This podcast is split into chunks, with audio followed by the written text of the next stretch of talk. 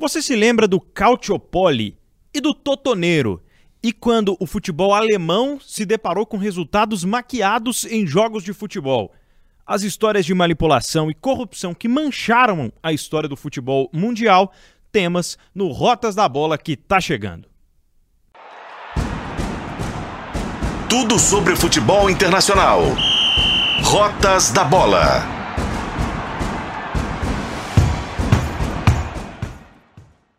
Bom dia, boa tarde, boa noite. Está começando Rotas da Bola, o podcast de O Tempo Esportes que fala do futebol internacional. Eu sou o Pedro Abílio, narrador e apresentador aqui do time de O Tempo Esportes, e hoje o nosso tema é esse: escândalos relacionados ao futebol, escândalos que vão de encontro ao nosso contexto atual no futebol brasileiro. Afinal de contas, as investigações da Operação Penalidade Máxima 2 do Ministério Público de Goiás estão apontando o envolvimento de jogadores com aliciadores e apostadores aí em escândalos em casos de propina, em casos que vão de encontro né, ao desempenho esportivo até mesmo das equipes que estão se vendo obrigadas a suspenderem contratos, a deixarem os jogadores na geladeira no primeiro momento. Estamos ainda entendendo tudo isso que está rolando, mas não é novidade no futebol mundial, não é, Fred Jota, o editor do Tempo Esportes.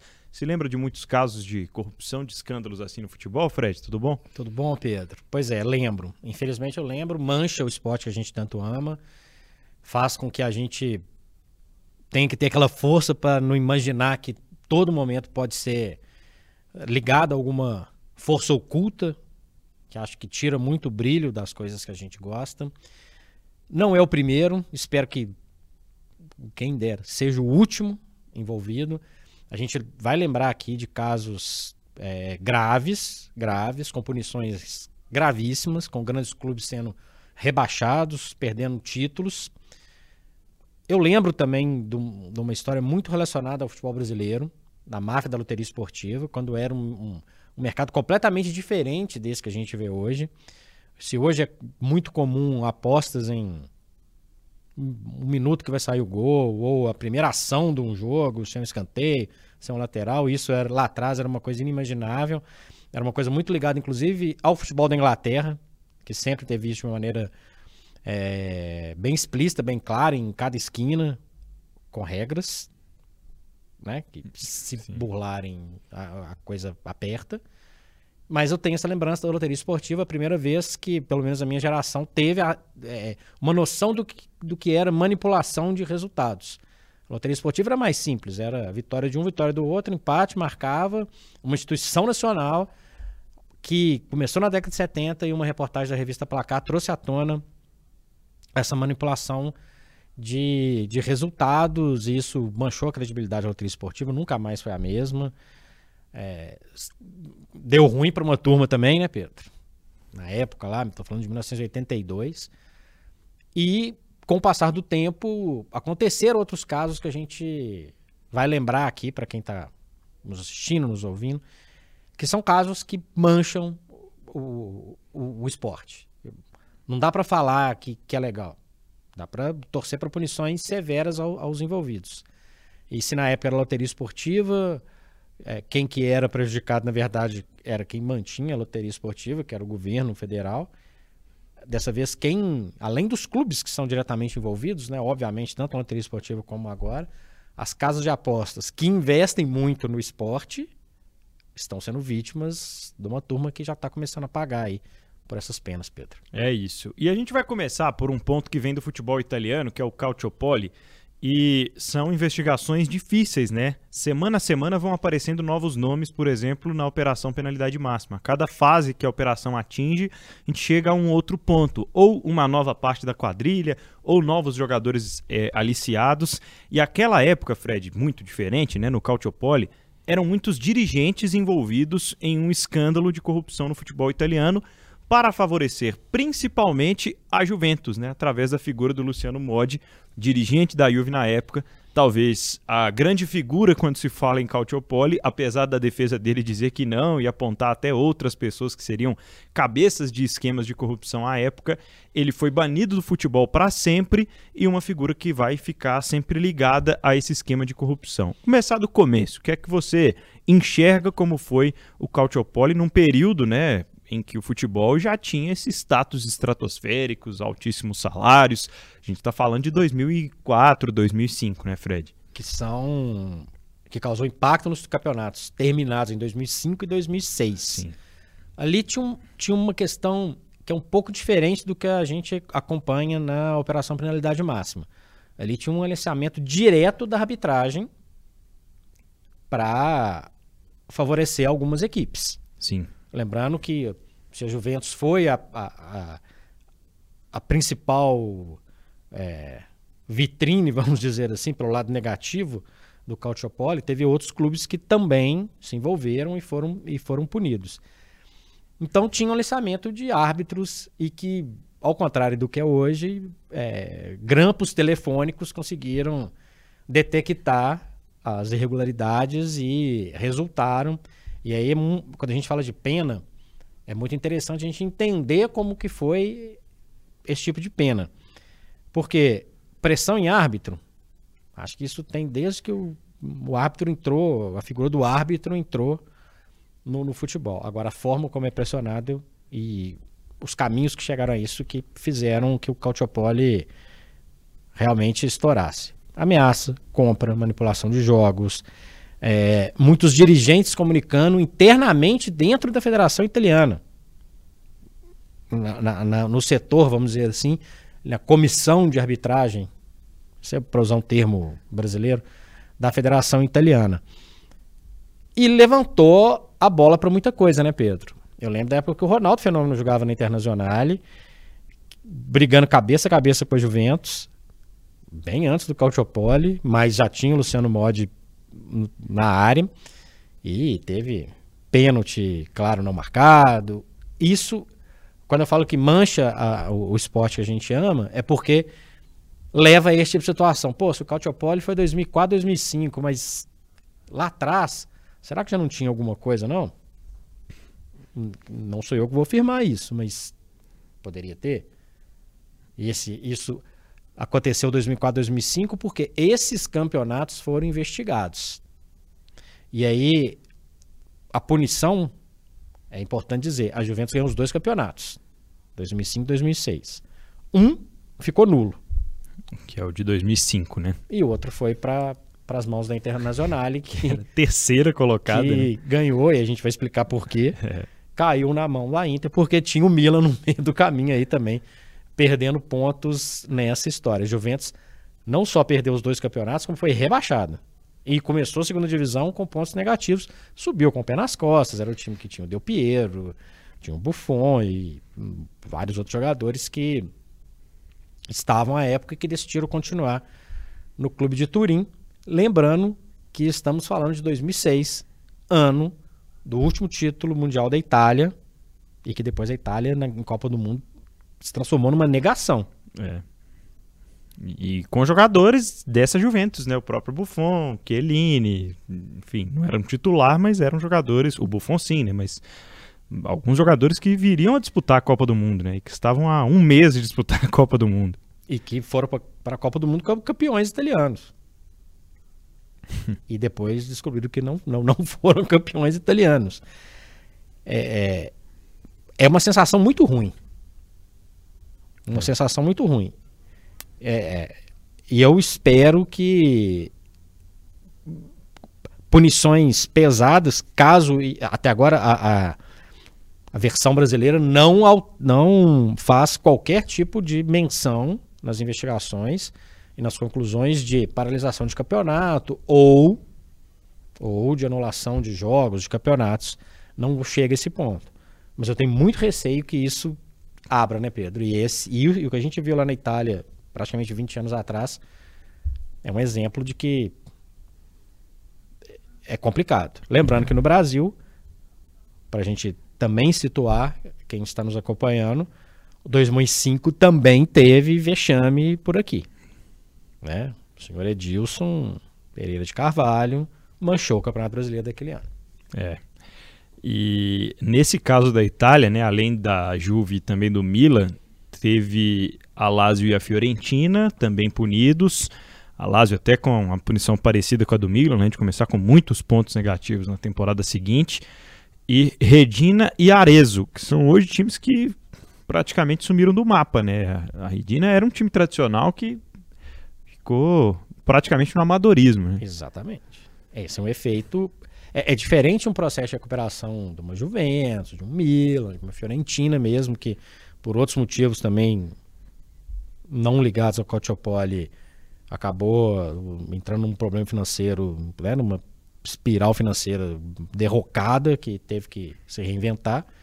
Mas é diferente o, o processo de recuperação desses clubes grandes. Uma massa de torcedores enorme, é, equipes tradicionais. Uma coisa é Areço, que é uma coisa é uma cidade pequenininha, um clube menor. A Redina disputava a Série A. É.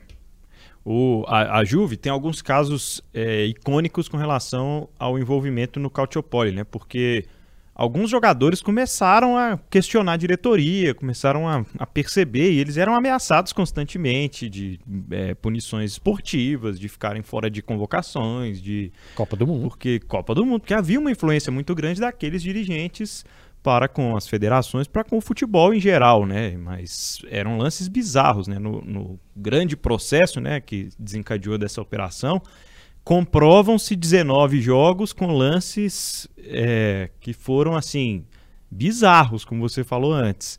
Mas existem muitos outros lances né, ao longo daqueles campeonatos que favoreceram algumas equipes, como a Juventus. Tem até uma história que eu não sabia, mas vi nas pesquisas dos últimos dias, que o Ibra, então jogador da Juve, ele depois a Juventus teve é, jogadores como Buffon, como Trezeguet, que ficaram no time para disputar a Série B e que se tornaram grandes ídolos. Mas não foi o caso do Ibra. Ele foi negociado logo em seguida para a Inter e na pré-temporada para disputar a Série B, ele estava no quarto jogando videogame, bateram na porta, o meu amigo, o sueco, estão saindo para o jogo treino, vai começar lá o jogo treino. Falou, não vou sair daqui.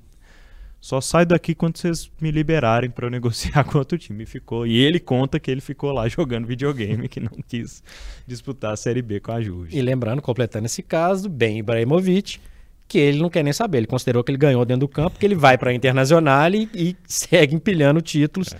Então ele considera que ele ganhou também o, o, título, pelo menos dentro de campo, que a Juventus ganhou. Lembrando, né, Pedro, outra coisa também, uma era pré-VAR.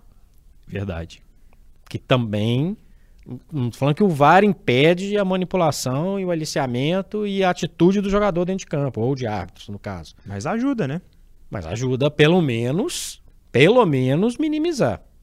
Para quem não gosta do VAR e tal, é, é um fator também. Não quer dizer que o VAR vai sempre acertar, mas é um outro debate, mas é muito importante a gente lembrar disso. E lembrando que o Milan perdeu uma vaga na Champions, se recuperou e foi campeão em 2007 em cima do Liverpool. É, e por falar em recuperação, a Juve depois desse, disso tudo que aconteceu voltou a ser a maior, a maior potência da Itália, empilha, empilha títulos consecutivos, acho que muito pelo declínio também dos, dos principais adversários, né? Mas foi conseguindo se, se reerguer esportivamente falando, pelo menos, né, Fred? Mas aí demorou um tempo. Sim. Porque tem o domínio o Milan é campeão da Champions em 2007. A Internacional começa uma série dominadora, conquista a Champions League em 2010. O Milan volta a vencer um, um, um escudeto no início já do, do, da década de 2010. Só depois que a Juventus começa a se recuperar. Porque quando a gente pensa na recuperação, a gente pensa na recuperação imediata. Imediato foi o retorno da Série B. Disputou uma temporada, ganhou com ponto a menos e, e ok. Mas o processo de recuperação, por isso que a gente tem que dimensionar. Olha o tamanho da Juventus. Yeah. É. E lá demorou. Dá para falar que ela demorou quase uma década para voltar a, a, a, a, ter competição. Chegou, inclusive, uma final de Champions League dez anos depois, perdeu para o Real Madrid. É, contratou o Cristiano Ronaldo um tempo depois. Se restabeleceu num, num cenário. Mas demorou. Demorou. Verdade. Se não fosse a força que é, a gente poderia estar falando aqui de uma outra, E, e, uma outra história. e há quem diga até que isso só aconteceu porque foi uma pena branda, né? Que foi uma pena que ela foi diminuindo à medida que a Juve ia entrando com liminares e entrando com, com recursos na justiça é, italiana. E falando nisso, um árbitro só foi punido no E é uma curiosidade. E, é, e falando em penas que talvez sejam consideradas mais brandas, a gente parte para o nosso segundo grande caso, que é o Toto, o Totoneiro, né? Que mistura aí o, o apelido do Milan de Rossoneiro com ficou conhecida assim uma grande investigação em também duas etapas mais importantes, né? Remetem ali ao início dos anos 80 e depois em 86. E que a gente vai chegar até no Brasil daqui a pouco por causa dessa história, né, Fred? Mas o que que era o Totocalcio, primeiro de tudo? Totocalcio, de uma maneira bem indireta, era uma loteria esportiva italiana. Ponto. No- muito similar ao que era no, no futebol brasileiro. Mas tinha uma opção, vamos dizer que como se fosse um jogo do bicho, para a gente tentar trazer para o público brasileiro. É, era um esquema paralelo que permitia apostas em jogos específicos. E foi dali que surgiu o escândalo muitos jogadores envolvidos, clubes envolvidos. E o que aconteceu é que, na hora de pegar a turma, pegaram vários jogadores. E assim como aconteceu com a Juventus, 20 anos depois, quem se deu mal em 79 e 80 foi o Milan, que foi rebaixado. E aí a gente está falando dos efeitos do Juventus, né? O Milan cai em 79 e 80 por causa do escândalo do Toto Calcio, joga a segunda divisão, volta e cai de novo, três temporadas depois, em campo. É um gigante no final da década de 80, já era o Milo do Arrigo Sacchi, com Gullit, Van Basten e tal, mas passou maus bocados, caiu no campo. O Milan não se recuperou em campo. Então o Milan tem duas quedas aí no pacote. Aliás, para quem gosta da Internacional, seus dois grandes rivais jogaram a segunda divisão por motivos diferentes ou semelhantes, no caso dos, dos escândalos, enquanto a Inter dos gigantes italianos é a única que não passeou no segundo escalão. Vários jogadores foram punidos, entre eles Paulo Rossi. Paulo Rossi é de uma memória afetiva para uma geração que ele é o cara mais detestado do planeta É o grande vilão, né? o grande vilão para os brasileiros, o grande herói para os italianos. O Paulo Rossi era um jogador da confiança do Bearzot, que era o técnico da Itália em 78. Lembrando que o Paulo Rossi era um, jogou pelo Vicenza, ele foi, foi lá que ele se que ele se destacou e ele estava envolvido, assim como praticamente 100% dos envolvidos diz que não estava envolvido, não é, não era com ele, ele não participou de nada, mas o fato é que ele tomou três anos de suspensão, o que impediria ele de jogar a Copa do Mundo. Por meio de alguns requerimentos, processos e afins, Paulo Rossi reduz a sua pena, fica liberado para ir para a Espanha e era um jogador de confiança de Enzo Bearzot. Talvez a história fosse diferente se a esfera judicial da Itália tivesse pensado de uma maneira diferente. A gente estaria falando aqui da seleção do Tele Santana campeão do mundo. Mas o fato é que o Paulo Rossi, completamente fora de forma, é uma aposta do para para jogar a Copa do Mundo, faz uma péssima primeira fase, não faz nenhum gol e vai fazer os seus três primeiros gols na Copa exatamente no, no- no quinto jogo, que é o jogo contra o Brasil, aqueles 3 a 2 históricos do, do Sarriá. Mas o Paulo Rossi é a estrela, por motivos negativos, do Totocalcio, do Totoneiro. Ele é um... Esse respingou no Brasil. É. O que aconteceu com a seleção da Itália de 2010 até 2022 não respingou no futebol brasileiro. Diretamente, porque a Itália foi muito mal nas Copas. Foi mal em 2010, 2014, 2000 2018, 2022 nem foi. Mas essa 82, essa dói na, na alma do, do, do, brasileiro, porque possivelmente a seleção mais talentosa depois de 70 não levantaria a taça, pararia no Paulo Rossi envolvido no escândalo de manipulação. Que coisa, hein? Que coisa. E são vários outros né, escândalos que a gente vai passar por alguns aqui para relembrar, muitos deles com envolvimento né, de dirigentes, mas outros deles mais ligados à questão de é, arbitragem, enfim. É, primeiro caso em relação ao futebol alemão, né, que teve em duas grandes investigações viu envolvido em esquema de resultados manipulados. É, o Robert Reuser, que foi o grande pivô de uma dessas, é, de um desses escândalos, um árbitro investigado por um jogo em 2005 envolvendo Hertha Berlim. Ele marca um pênalti estranho, marca um impedimento no gol do adversário. Aí o pessoal começou a investigar. Só que os próprios árbitros foram quem denunciaram né, o, o Robert Reuser. E quando as investigações avançaram, foram descobrir que ele estava envolvido com uma máfia croata que manipulava os resultados por causa de apostas esportivas e manipulava alguns árbitros também. E além do, do Robert Reuser, tem o, o Félix, eu até me esqueci o sobrenome, mas ainda vou lembrar, que era um, dos assistentes dele à época, chegou a ficar suspenso, passou a ser, de uns tempos para cá, um dos principais árbitros do futebol alemão. Ele, um dos assistentes do Robert Reuser à época, foi VAR na Copa de 2018 e recentemente ele apitou talvez dois, três anos atrás, apitou um Borussia Bayern que o Bayern ganha com um pênalti polêmico, e aí o Bellingham vem na entrevista depois e fala: se esse cara foi envolvido com manipulação de resultado antes, o que, que eu vou pensar desse pênalti que ele deu hoje apitando o jogo aqui? E o Robert Reuser foi banido, nunca mais voltou a, a apitar, e esse assistente continua como um dos árbitros principais do, do futebol alemão, pelo menos naquele primeiro escalão ali do futebol alemão. Então, ainda tem essas manchas que acompanham depois, né, Fred? Que é a indagação que eu fiz no início do, desse Rotas. É triste a gente ter que narrar no seu caso, cobrir o meu caso.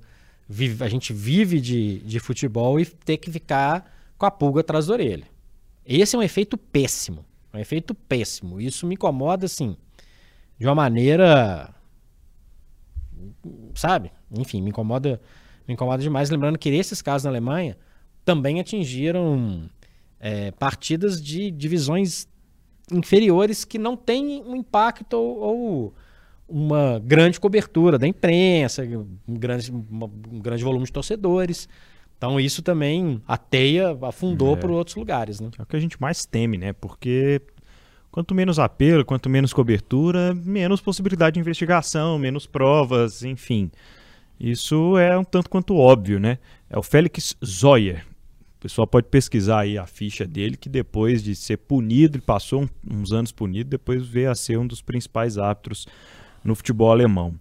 E a Europol, Fred, que foi a UEFA, em vários desses momentos, ela se viu obrigada a criar praticamente um departamento de segurança para investigar e fiscalizar os seus jogos, né? Exatamente. Esse foi em 2013 e 380 jogos, 380 jogos com resultados manipulados. E aí a gente tem que voltar um pouquinho ao que eu falei aqui, jogos que não têm grande apelo. Então, às vezes, podia ser até um, ah, poxa, um jogo de eliminatória da Copa, mas era tipo Luxemburgo e Liechtenstein. Não estou falando que são essas duas seleções, estou citando um exemplo Sim. de duas seleções que estão bem baixo no ranking da FIFA que não é um jogo de grande apelo. Mas foi um, um, um estudo muito interessante, porque se a gente imaginar que de 2013 para cá, não teve, não teve um volume tão grande de jogos investigados. Então a impressão que eu tenho, que depois da investida do olhar um pouco mais incisivo da UEFA, pelo menos em casos reconhecidos em casos divulgados, não apareceu tanto assim. É. é a impressão que eu fico. Impressão. Impressão. É. Na temporada 2011-2012 tem um escândalo que envolve o futebol turco, inclusive com um dos times mais tradicionais da Turquia, o Fenerbahçe, perdendo vaga em competição europeia, né, na Champions League. E o Besiktas com o título anulado de Copa, né, Fred? Foi outro escândalo que mexeu muito e já por serem tempos modernos, já com toda a repercussão de internet, etc., a gente viu muitos protestos populares que desencadearam disso, né? As torcidas muito apaixonadas, sempre muito ativas na Turquia, foram totalmente contrárias ao descobrirem o envolvimento dos clubes nisso, né? Lembrando que nesse caso uh, ocorreram 60 prisões, nesse caso específico da Turquia. Perder a vaga para o Fenerbahçe na, na... evitar que o Fenerbahçe jogue na Champions League é um prejuízo incalculável. Incalculável a gente fala de recuperação do Juventus, do Milan, em outras situações. O Fenerbahçe teve um, alguns picos, né, Pedro? Em alguns momentos, chegou a fazer boas campanhas na Champions League, mas hoje, com toda a sua tradição, com a torcida fanática, o futebol turco tem essa característica, sumiu, né? Totalmente. Sumiu. É feito disso lá atrás? Pode até ser que não. Mas eu acho que essas coisas mancham e causam impacto. Porque você afasta as fontes de renda, né? Você afasta os patrocinadores, você coloca em xeque ali a sua credibilidade, né? Exatamente. Poxa, tem gente envolvida. Aí, na prisão de 60 pessoas, alguma vai ter alguma relação com algum clube. Vale a pena investir a fortuna que o futebol investe hoje? É. Então, isso é um caso a se pensar. E, a, e, e o clube pode ser vítima também, tá? Sim, como nos casos que a gente está vendo hoje no futebol brasileiro. Que conseguiram chegar direto nos jogadores. Tem aliciador fazendo chamada de vídeo com o jogador dentro do vestiário no Juventude. Não, não, concentração. O caso do Eduardo Bauerman, para mim, é.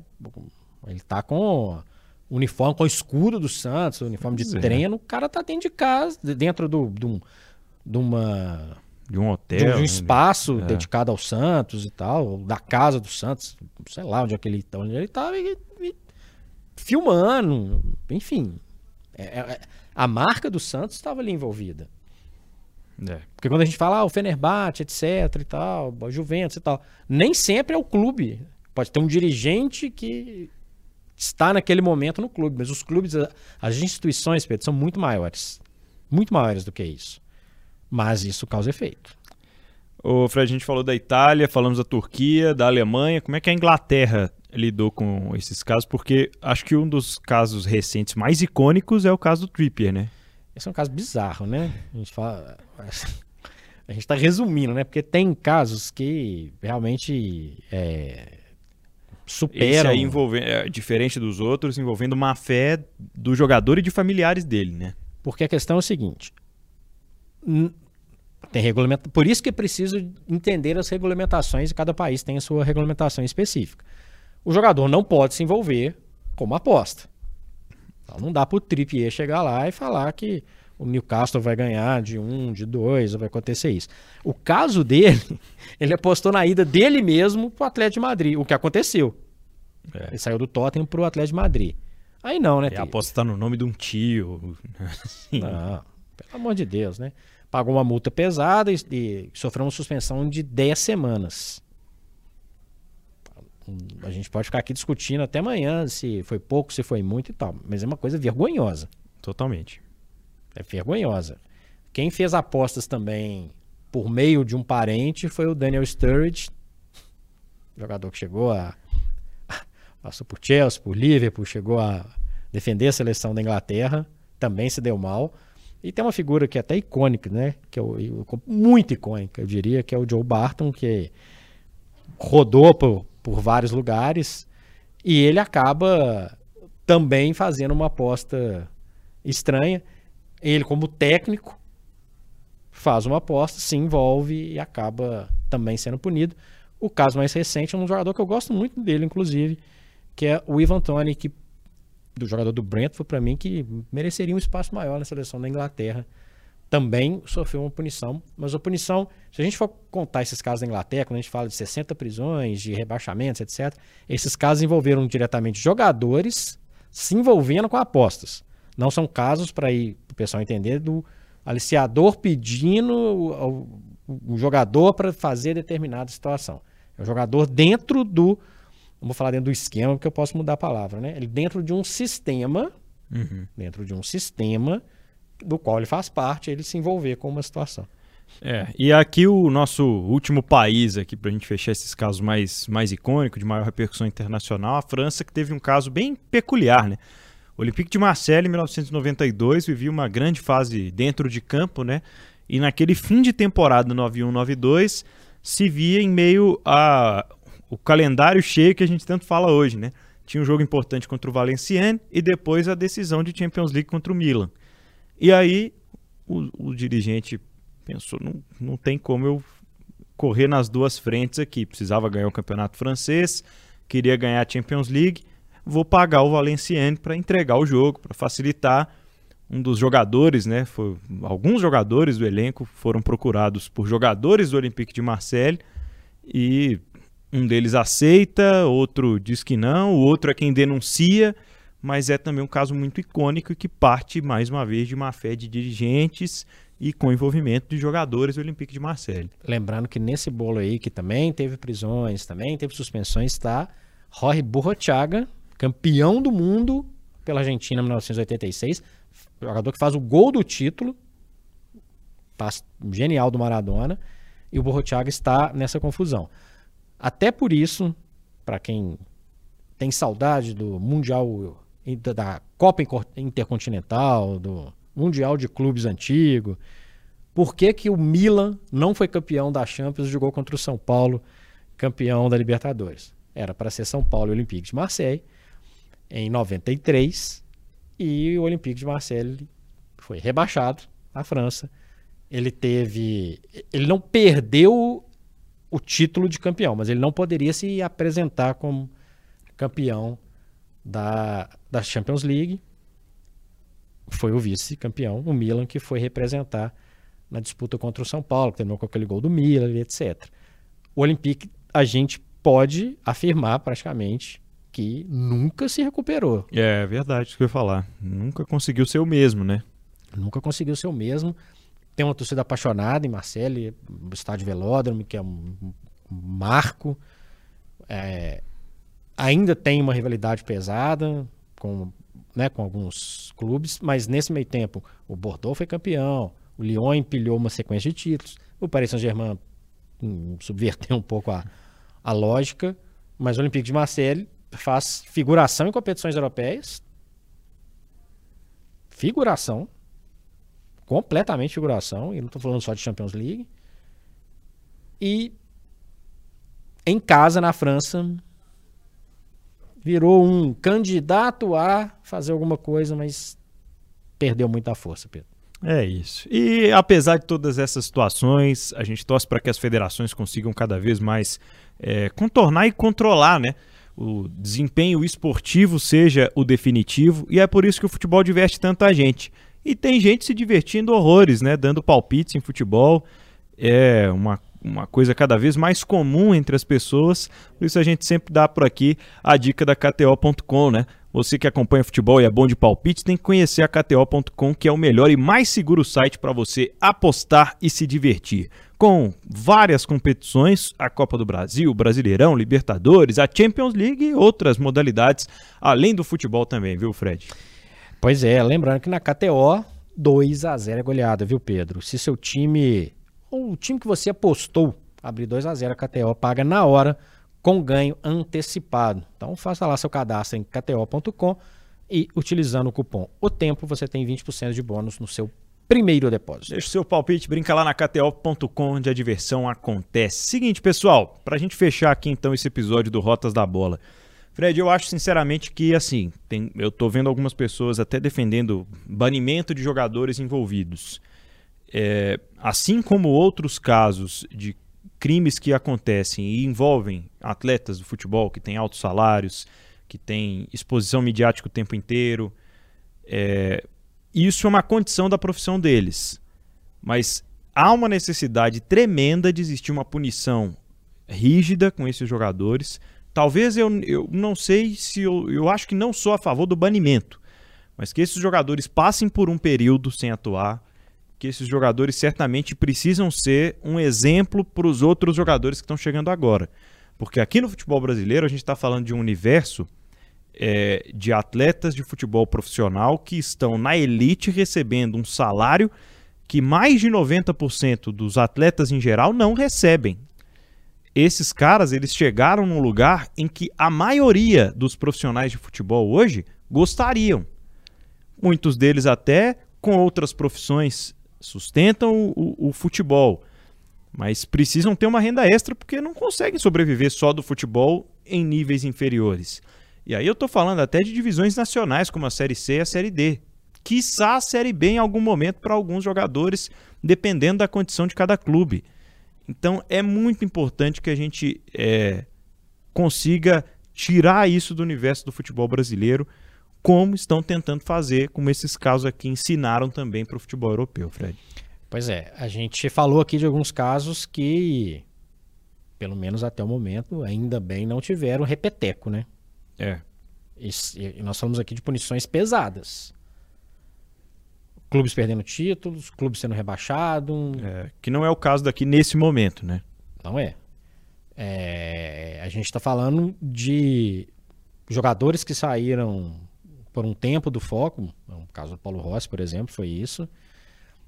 Então, é a hora da punição severa. É a hora da punição severa. Severa.